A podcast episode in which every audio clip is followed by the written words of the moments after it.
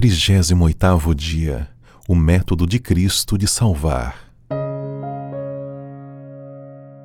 Por que é que nos afastamos do método de trabalho que foi instituído pelo grande mestre? Evangelismo, página 74. Observamos que apenas os métodos de Cristo trarão verdadeiro êxito ao objetivo de aproximar-se do povo. O Salvador misturava-se com os homens como uma pessoa que lhes desejava o bem. Manifestava simpatia por eles, ministrava-lhes as necessidades e granjeava-lhes a confiança. Ordenava então: segue-me. Então aproxime-se ainda mais dos seus amigos e manifeste simpatia, e continue intercedendo no horário e lugar reservado para esse fim anuncie que está intercedendo pelos pedidos específicos que eles fizeram.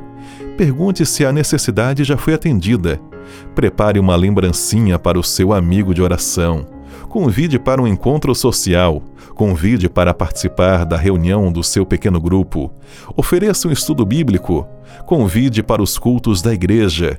E, no momento oportuno, apele para o batismo.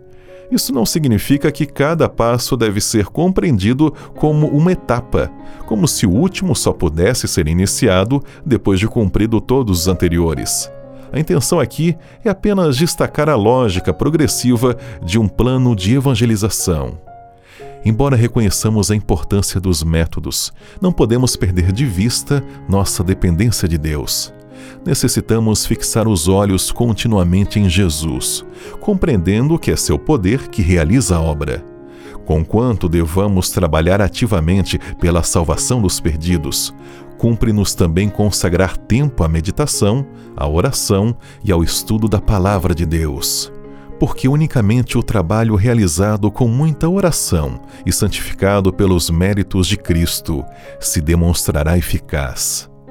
Como destaca a mensageira do Senhor, devemos caminhar nas pegadas de Jesus, realizando suas obras, tal como ele realizou as obras de seu Pai.